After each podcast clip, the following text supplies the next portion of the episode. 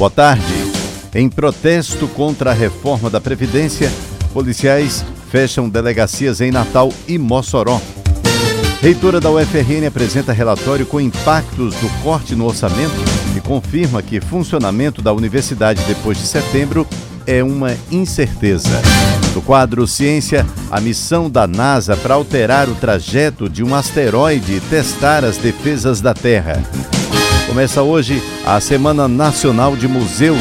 O Instituto Histórico e Geográfico do Rio Grande do Norte participa pela primeira vez da programação. E ainda, uma entrevista com o promotor de justiça Rafael Galvão, que é o novo coordenador do Marco, Movimento Articulado de Combate à Corrupção. Meio-dia, dois minutos em Natal. Jornal do Meio-Dia.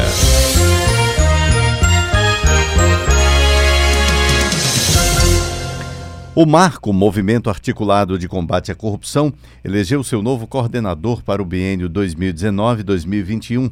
O escolhido foi o promotor de justiça Rafael Galvão.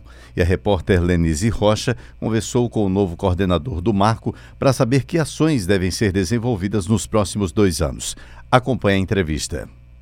Entidades públicas e privadas em conjunto com a sociedade civil, todos com o mesmo objetivo: o combate à corrupção. É nisso que o Marco, Movimento Articulado de Combate à Corrupção, trabalha desde 2007. Agora o movimento tem um novo coordenador, o promotor Rafael Galvão, que tem a tarefa de gerir o trabalho do grupo pelos próximos dois anos. E para falar sobre os desafios desses próximos anos, eu converso agora com o promotor do Ministério Público do Rio Grande do Norte, novo coordenador do Marco, Rafael Galvão. Boa tarde, promotor. Boa tarde, estamos à disposição para prestar os esclarecimentos. É um desafio que a gente vai estar enfrentando é, e manter o trabalho que até então vinha sendo feito pelo antigo, pela antiga coordenação. E para a gente começar a nossa entrevista, explica para a gente, para os nossos ouvintes, né, o que é o marco. É, o, marco se chama Movimento Articulado de Combate à Corrupção. Ele congrega diversas entidades, órgãos, né, é, que têm seu, no seu escopo o combate à corrupção, como o próprio nome diz. Então, a CGU, o Ministério Público Estadual, o Ministério Público Federal, Polícia Federal, é, Receita Federal e tantos outros órgãos, né, é, com o intuito de, por meio de debate, por meio de diálogos, verem interesses, em, interesses comuns e, através da união de esforços, né, ter uma eficiência nesse combate à corrupção. É, e qual a importância de se ter um movimento, de se ter um grupo como esse, para justamente esse debate, para a gente poder falar sobre corrupção? É, exatamente, né? Cada um dos atores envolvidos na mesa, ele coloca as suas dificuldades, as suas necessidades, suas principais atuações e através de esforços coordenados, né, a gente tem um resultado mais efetivo. É, sozinho, cada instituição, com, enquanto uma ilha isolada, não consegue muita coisa. Mas a gente agindo em conjunto e inclusive através com a participação da sociedade civil, é, a gente tem resultados muito mais profícuos falando justamente na sociedade civil, né? Como é que é o papel dela nesse processo? A gente falou das entidades, da Receita Federal, do Ministério Público Federal, mas qual o papel da sociedade civil nesse processo também? É, a sociedade civil ela é fundamental e essencial.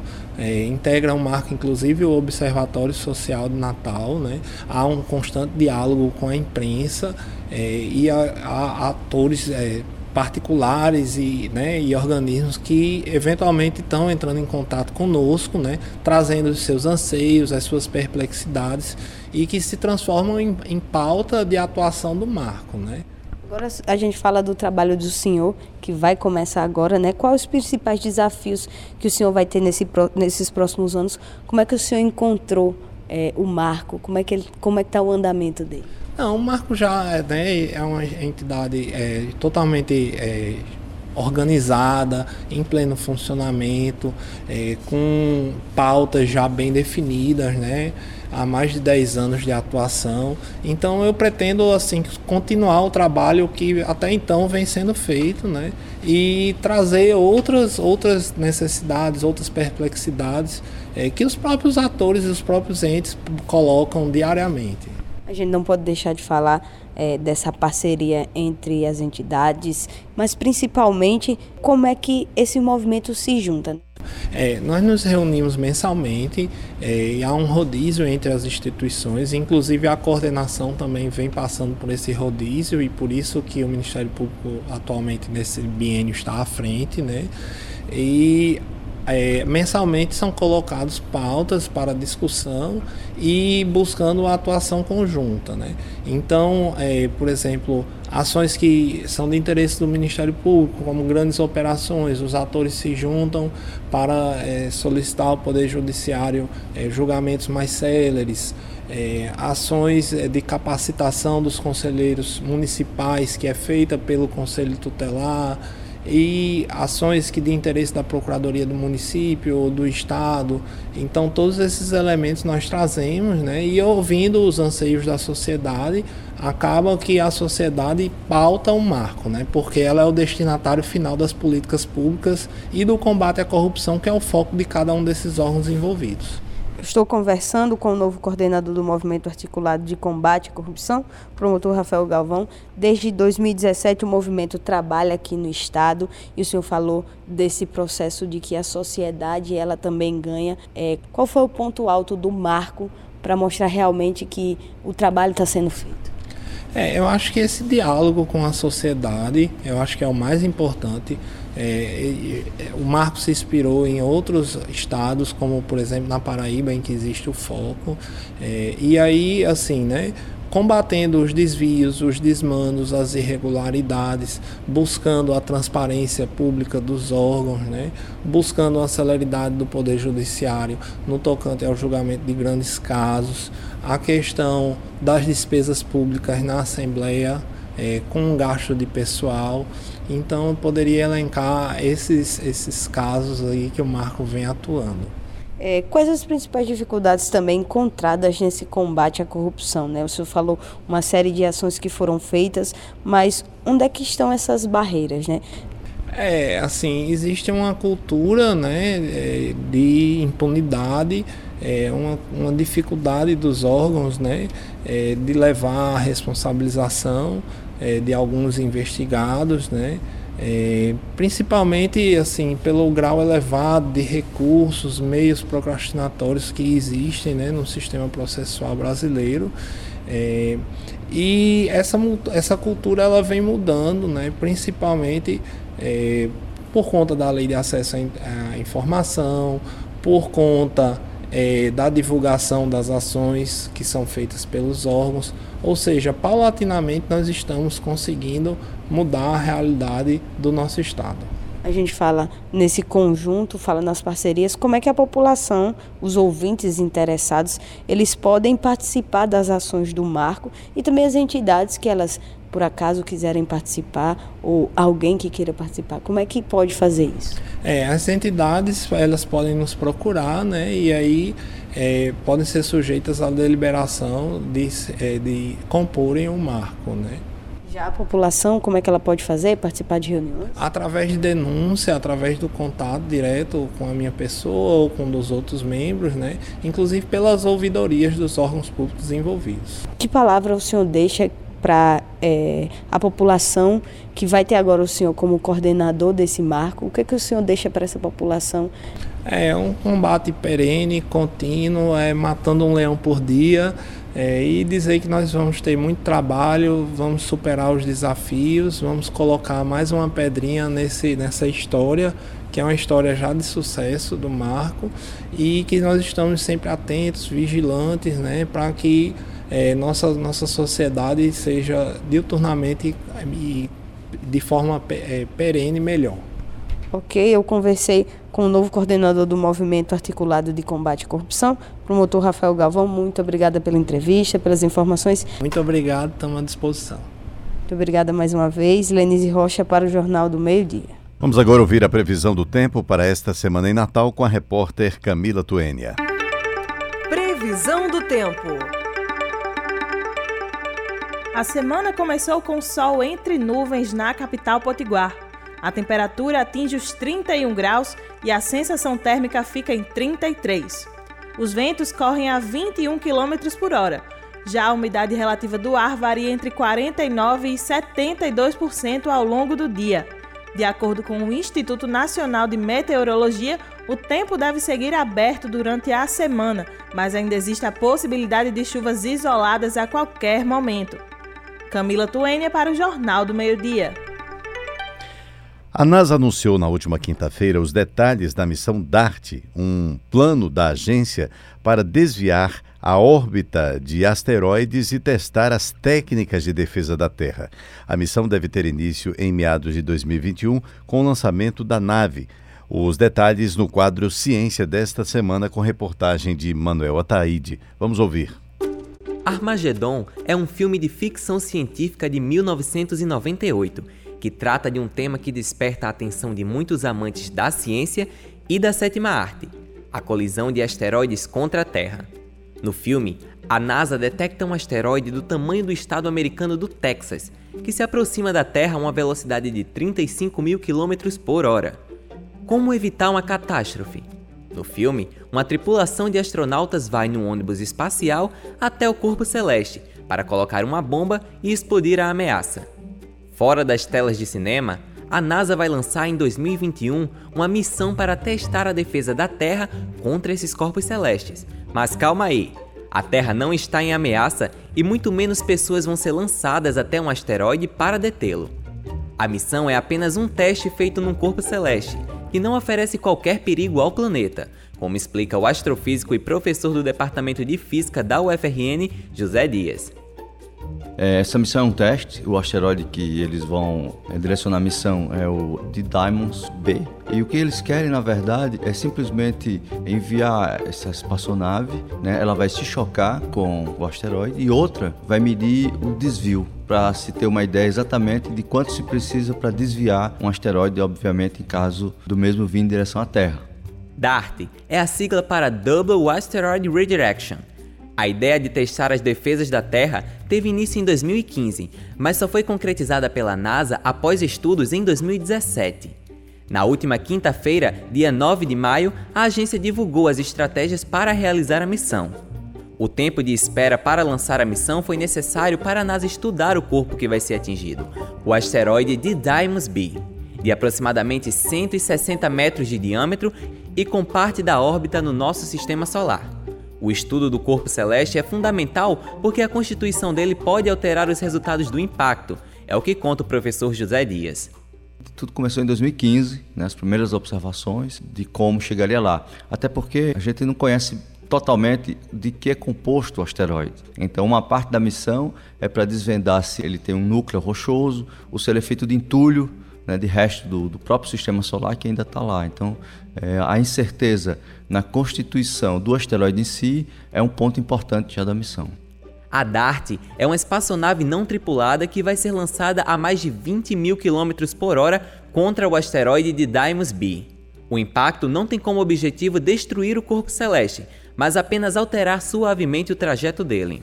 Junto com a DART, serão lançados outros instrumentos que vão fazer as medições do nível de desvio do asteroide e também o registro em imagens.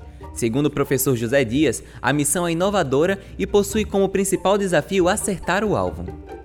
Né? Um, um, desafio dessa missão é acertar o alvo, porque você tem aí, primeiro, o cálculo da órbita da espaçonave, você tem a órbita do asteroide que a gente não conhece perfeitamente, né? já se sabe muito, mas não se tem uma órbita precisa 100%, e acertar o alvo é realmente um desafio, porque você pode errar. Tem várias missões que tentaram fazer isso e que simplesmente erraram o alvo, e quando erra não tem como voltar. A missão é uma iniciativa da NASA e também já desperta a atenção da ESA, Agência Espacial Europeia, que tem planos de fazer testes semelhantes, muito provavelmente com o asteroide de Dymos A. Mas as informações ainda não foram divulgadas. O astrofísico José Dias afirma que a missão, além de criar uma importante defesa da Terra contra ameaças externas e naturais, vai propiciar outros ganhos para a ciência. Isso tudo vai juntando um conhecimento profundo, né, obviamente tecnológico, né, do ponto de vista de enviar uma missão, catapultar alguma coisa e atingir um alvo, até fazer as medidas é, mais sensíveis para se detectar vida, ou, por exemplo, para entender a geologia dos planetas e luas que a gente tem no, no sistema solar. A Terra não possui neste momento qualquer ameaça de colisão de asteroides. Mas num futuro, talvez nem tão distante, as informações dessa missão podem ser fundamentais para a defesa do planeta. A espaçonave vai ser lançada em 2021 e o esperado é que atinja o alvo em 2022.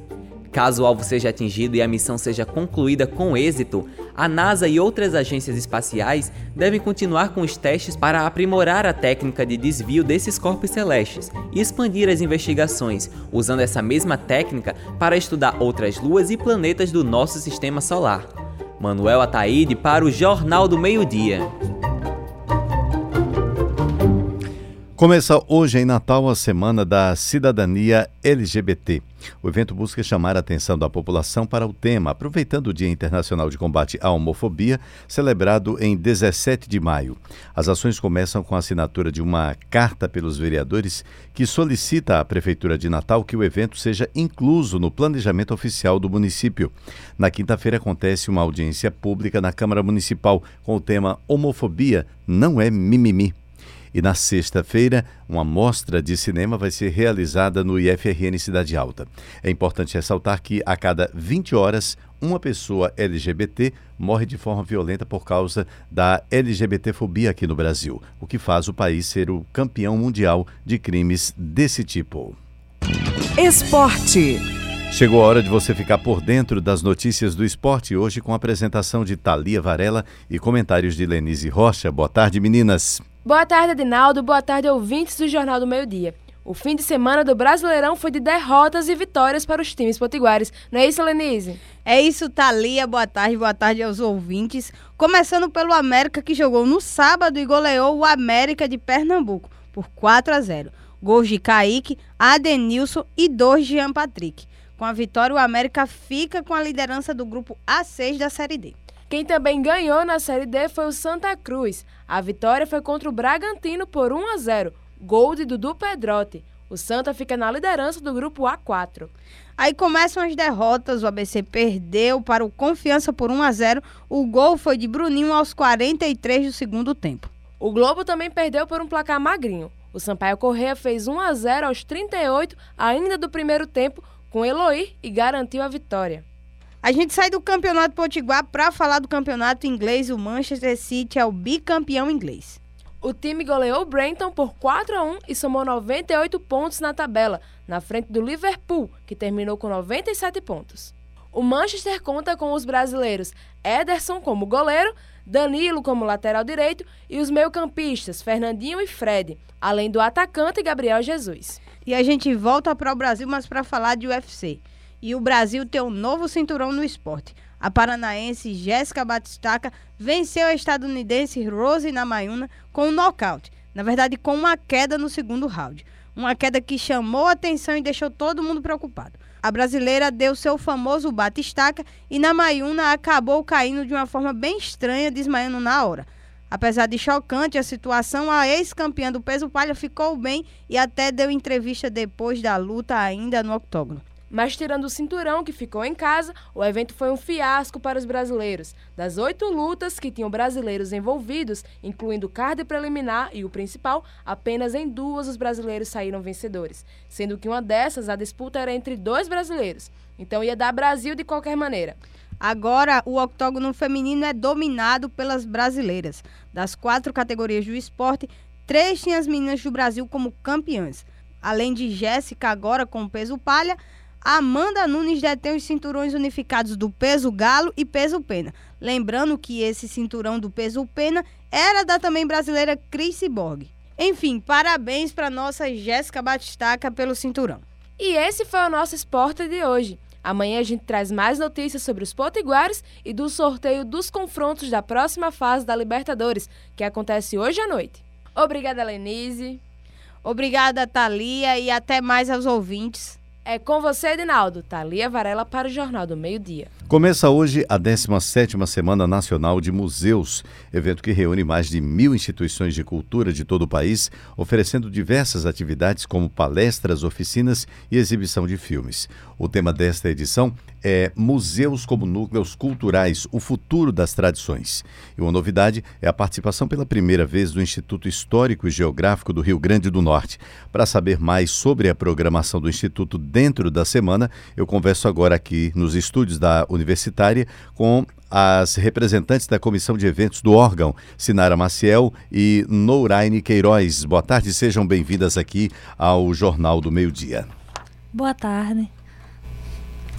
Muito boa tarde, é um prazer imenso estar aqui para divulgar a nossa participação do Instituto Histórico e Geográfico do Rio Grande do Norte nessa 17ª Semana Nacional dos Museus. E é a primeira vez que o Instituto participa do evento, é isso mesmo? A primeira vez que o Instituto participa do evento e com uma programação maravilhosa, com palestras, palestras pela manhã, palestra à tarde, palestras de grande qualidade, trazendo, falando mais e mais e mais sobre a cultura potiguar, não é? a cultura do nosso estado e nós temos uma carência muito grande de conhecimento a esse respeito. Infelizmente, muitas vezes a gente tem conversa com outras pessoas, há, há quem sequer saiba da existência do Instituto Histórico e Geográfico. Então, este é um evento para trazer visibilidade pra, e convidamos todos para que é, estejam nessas palestras, que visitem o museu, que visitem o Instituto Histórico e geográfico. Né? E qual a importância do Estado, é, é, nesse caso aí, o, do, do, do, Instituto participando aí desse evento? Bom, aí eu gostaria de que a Sinara falasse um pouquinho, porque inclusive é, nós temos um certo, eu nem sei encontrar a palavra correta, mas pouco estímulo do Estado com relação ao Instituto Histórico e Geográfico. Né? Ele é muito com incentivo, ele acontece muito tudo com incentivo particular. Dos sócios, né? nós temos os sócios mantenedores, nós temos os sócios efetivos, né? e que dão todo um suporte ao Instituto Histórico e Geográfico. E nessa participação precisamos mais e mais que o governo chegue e que esteja conosco, o governo do Estado do Rio Grande. Exatamente. É, bom dia, boa tarde aos telespectadores. E é, mais uma vez gostaria de convidar todos né, para participar dessa semana no Instituto Histórico Geográfico, que está com a programação riquíssima né, nos períodos de manhã e tarde. O Instituto Histórico Geográfico é, ele tem uma importância muito grande para o estado do Rio Grande do Norte. É a instituição mais antiga de cultura do estado. Ele completou esse ano 117 anos, né? E é a primeira vez que nós estamos é, participando da Semana Nacional de Museus e, e vamos trabalhar essa questão de você entrar no museu. O museu não é só um espaço que guarda-se coisas antigas como antigamente as pessoas costumavam falar umas para as outras. O museu é o espaço onde a gente vai conversar, onde a gente vai produzir cultura e, e essa cultura ela vai ficar guardada para as futuras gerações. É como se fosse uma ponte entre o passado e o futuro e nós somos os responsáveis agora no presente para transmitir essa, essa, essa cultura, os hábitos, os costumes, né? É, é, a arte, a literatura, através das bibliotecas com os livros, a gente tem um acervo riquíssimo, né? Nessa gestão atual, com o presidente é, Ormuz Barbalho Simonetti, né? a gente tem é, criar, a gente, nós criamos, ele criou a comissão do Instituto Histórico Geográfico, no qual somos cinco membros é, participantes desse, desse é, dessa comissão, né? E nessa comissão estou eu, é, o advogado Honório de Medeiros, o jornalista Gustavo Sobral, a nossa colega que está aqui conosco, Nouraide Queiroz, né, a historiadora Roseli. Então, estamos em um, uma equipe de cinco pessoas, mais é, vários colaboradores, é, como Nouraide já falou, que são sócios efetivos, mantenedores. Então, trabalhar com a cultura no estado do Rio Grande do Norte tem sido algo que realmente é, é, é, não é fácil. Né? É, eu, na área de turismo, por exemplo, enfrento de várias dificuldades nesse sentido, né? porque é, trazer pessoas e divulgar, chamar pessoas, convidar as pessoas para entrar nesses espaços, né, a nossa, a nossa, a nossa educação, ela não está trabalhando as escolas nesses espaços é, museológicos, não está apresentando é, é, da forma como deveria aos, aos alunos a sair da sala de aula e, e, e, fazer essas aulas práticas, essas aulas de campo através do turismo pedagógico, né, que, que é extremamente importante, né, como Paulo Freire já, já trabalha nesse sentido. Então, como a gente trabalhar essas aulas de campo, né, é através do método de Paulo Freire, é através do turismo pedagógico. É o único caminho que eu vejo de se trabalhar um método né, que, que, que, já vem sendo difundido há muito tempo e que na prática ele não vem se efetivando. É muito de discurso político, é muito de, de, de conversas de colegas no barzinho, nos locais, mas quem realmente vem fazendo, quem realmente vem trabalhando é, é, é, é, com essa cultura, né? Quem realmente vem arregaçando man, as mangas e realmente é, é, trazendo pessoas para esses espaços. Então acho que a gente deve se questionar um pouco sobre isso, qual é o nosso papel dentro da sociedade, né? E o que é que a gente está proporcionando para as futuras gerações? O que é que eu quero para a minha cidade? O que é que eu quero para o meu filho? O que é que eu quero é, é, para o meu sobrinho? O que é que eu quero para a minha família? Como eu quero entregar essa cidade, esse produto? Que tipo de cultura eu quero apresentar para eles? Né? Que tipo de, de é, se eu quero uma cultura erudita, se eu quero uma cultura trabalhar com a cultura popular, se eu quero trabalhar, né? Então esse esse esse esse espaço de liberdade a gente tem e, e, e conversa muito nos espaços museológicos e, e, e, essa liberdade né, de, não, de, de, de, conversar com responsabilidade, produzindo textos e, e, arquivando isso nos espaços museológicos, que é importante. Porque de nada adianta você, ah, eu conversei com meu colega assim, assim, assado. E aí, depois, isso ficou e, e passou. E, e, será que você não se imagina, não se vê no espaço museológico? Será que você não gostaria que a sua história fosse contada? Também. Mas também não, você, você, não acha que também falta do poder público é, trabalhar mais esses espaços, divulgar mais, torná-los mais atrativos? Não, não, não falta um pouco de divulgação? Falta sim, com certeza. Com certeza. Falta. E é justamente nisso que a Sinara falando agora, eu vendo. O nosso Instituto Histórico e Geográfico ele foi fundado em 29 de março de 1902. Ele foi tombado em 1984. E recentemente é que nós estamos vendo um trabalho que está sendo feito com mais afinco para a divulgação de que esse espaço existe. E chamou a atenção para outra coisa que eu conversando com uma pessoa e ela disse: museu é tido como lugar de coisas velhas. E aí eu me permito discordar, não são coisas velhas, e sim coisas perenes. A nossa identidade, a nossa história. Como sabermos quem nós somos? Como nos projetarmos para um futuro se nós não conhecemos o nosso passado? Se nós não sabemos quem fomos, de onde viemos? E o museu tem esta importantíssima função. E a divulgação cultural. E cada vez mais nessa juventude hoje é, é, estar presentes e visitar e conhecer e desmistificar essa percepção de que o museu é coisa velha. Vamos voltar aqui para a Semana Nacional de Museus, que vai até o dia 19 de maio, é isso? Qual o ponto alto da programação? Bem, a nossa programação ela está composta por visitas mediadas, certo? É, apresentando o nosso acervo museológico através da biblioteca, né? É, é, é, é das peças, né? Que, que estão no, no, no, no, museu, né? É, e entre outros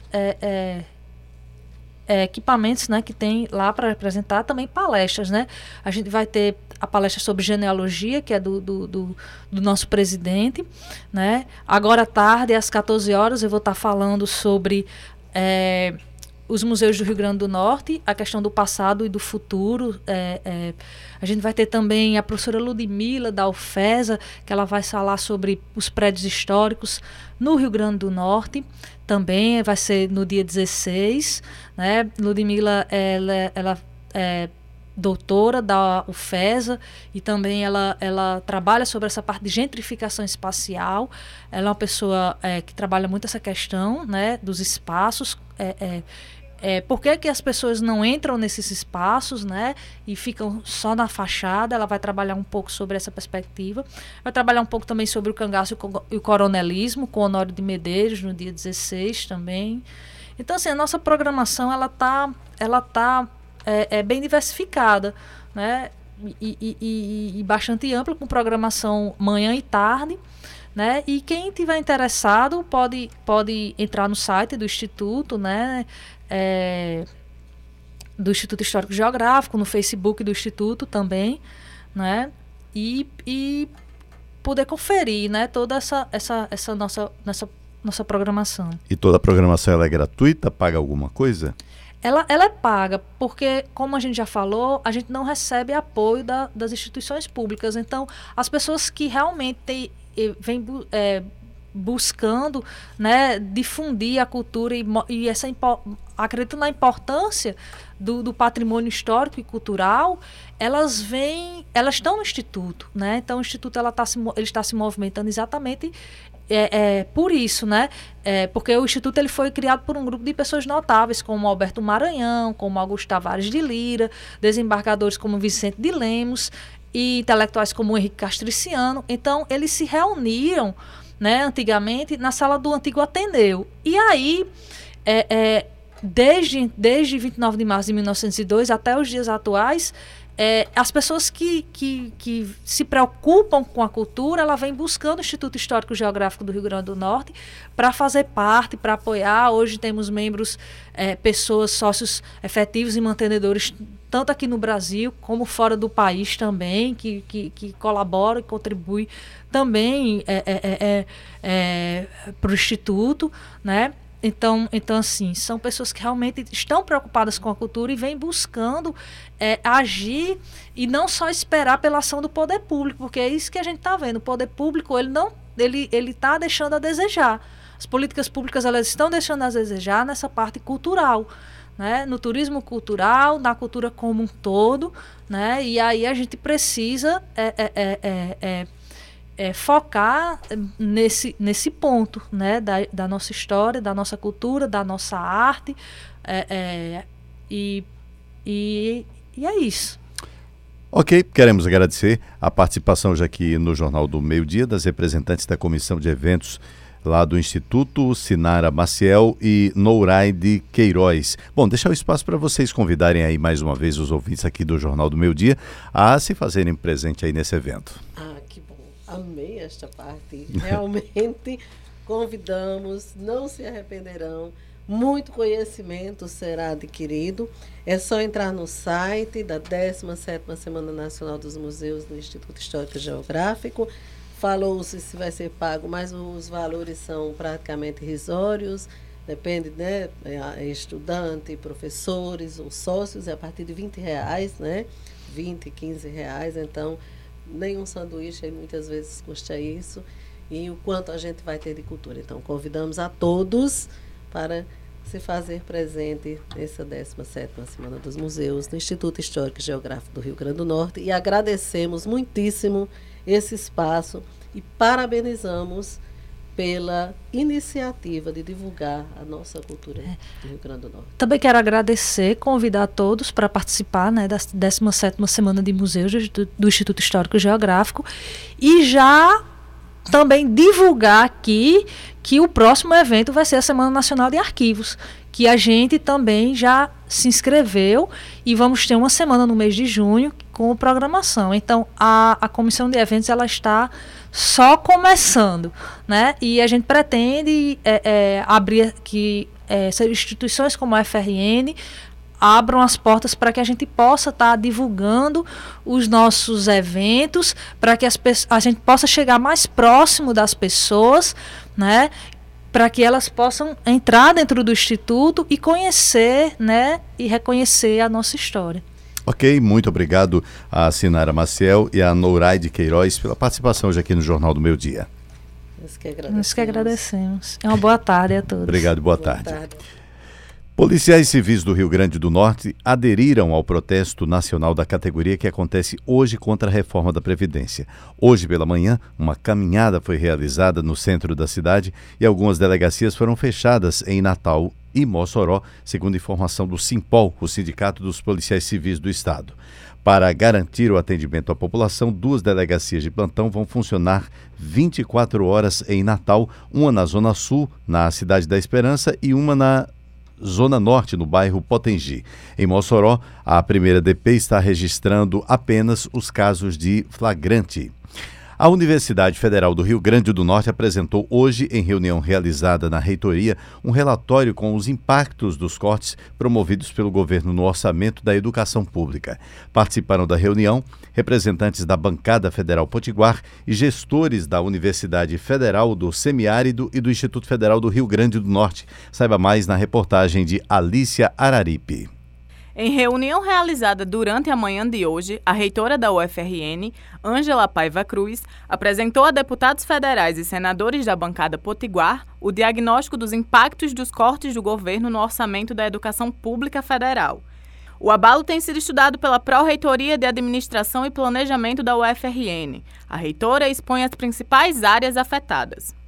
É, sob pena de é, termos que protelar ou suspender os pagamentos dos fornecedores, é, rescindir contratos de empresas que viabilizam mais de 2 mil empregos nesse Estado e, decorrente também disso, inevitavelmente, nós teremos que suspender parcial ou totalmente centenas e centenas de projetos nas nossas instituições da área de ensino, de pesquisa, de extensão, de empreendedorismo, de inovação e também muitas atividades administrativas das nossas instituições.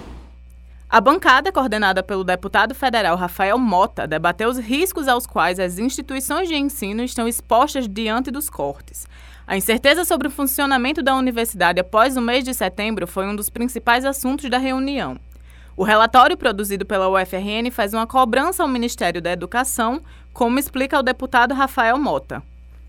O documento será elaborado, vai ser, vai ser demonstrado a todos os parlamentares, a gente vai sensibilizar os parlamentares e certamente levar isso ao MEC e questionar o ministro qual a razão desses cortes. Que isso possa ser revisto, não apenas no Estado do Rio Grande do Norte, mas em todo o Brasil.